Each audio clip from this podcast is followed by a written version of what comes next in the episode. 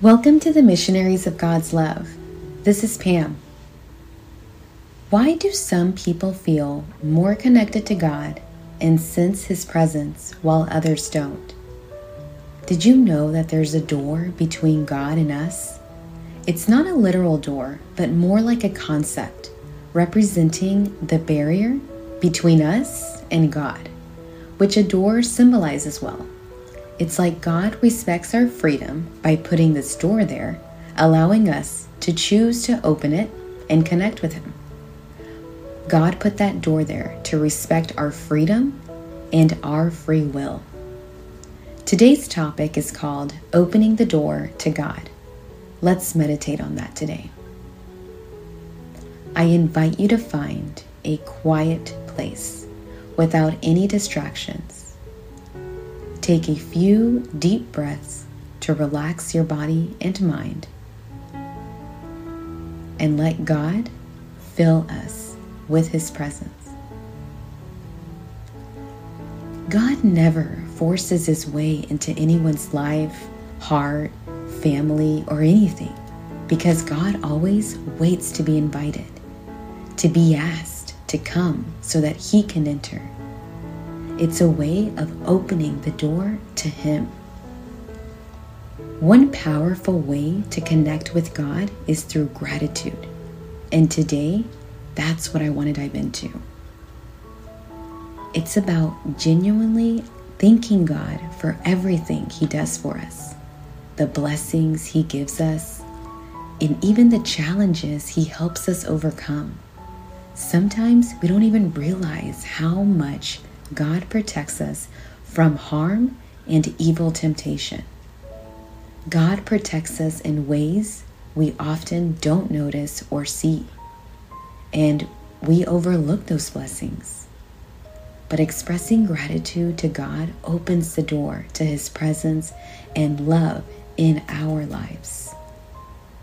The most important meeting place for God is in our hearts. Some people invite him into their homes and workplaces. They share their needs and ask for help. But what matters most to God is when you open your heart to Him. That's where you'll truly receive His presence. When you pray with genuine focus and spend that quality time with Him, lifting your concerns and your worries to Him, He descends into you, filling you with His Spirit and essence. That's what truly counts. Remember to keep your soul clean and pure for God. Start every prayer by seeking forgiveness for your sins and asking for purification so your heart is prepared to welcome His presence. He values our inner purity more than our outward appearance. It doesn't mean that you won't find him outside, but it will never be as deeply as when you find him in your heart. Matthew 6 6 through 12 says, Here's what I want you to do find a quiet, secluded place so you won't be tempted to role play before God. Just be there as simply and honestly as you can manage. The focus will shift from you to God, and you will begin to sense His grace. The world is full of so called prayer warriors who are prayer ignorant. They're full of formulas and programs and advice, peddling techniques for getting what you want from God. Don't fall for that nonsense. This is your Father you're dealing with, and He knows better than you what you need. With a God like this loving you, you can pray very simply. What this is saying is that God is not against praying out loud, but against thinking that we will be heard because of it. He's not against using prayers either, but against thinking that simply mentioning them or reciting them will make us heard or please Him. God is not against praying in public, praying with our community. On the flip side, He wants us to do that. But what he's against are those who pray publicly to be seen, admired, to seek attention, or be praised. Do you notice the difference here? God isn't against us using prayers, but He wants us to speak to Him from our heart. Today I dived into gratitude, which is one way to open the door to invite and hear Him, but that's not the only way. There's so much more. Humility is also a powerful method.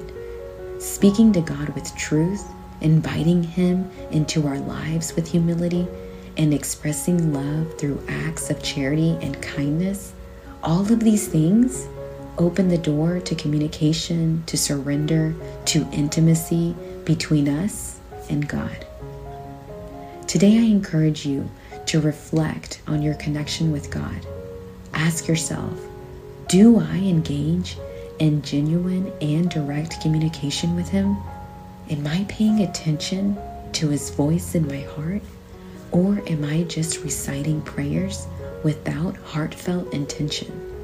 Again, I'm not saying that prayers are bad, but what I'm saying is that when you say them, say them with your heart, infuse them with sincerity and meaning. As we end our spiritual reflection, let us pray. Heavenly Father, I am grateful for the gift of this beautiful day. Please forgive me for all of my sins, and may I approach you with a pure and humble heart, ready to receive your will. I open the door of my life to you, offering my heart to be filled by your presence and guidance. Help me walk in your footsteps today, tomorrow, and always. Amen. Spend some time talking with God. Have a blessed day.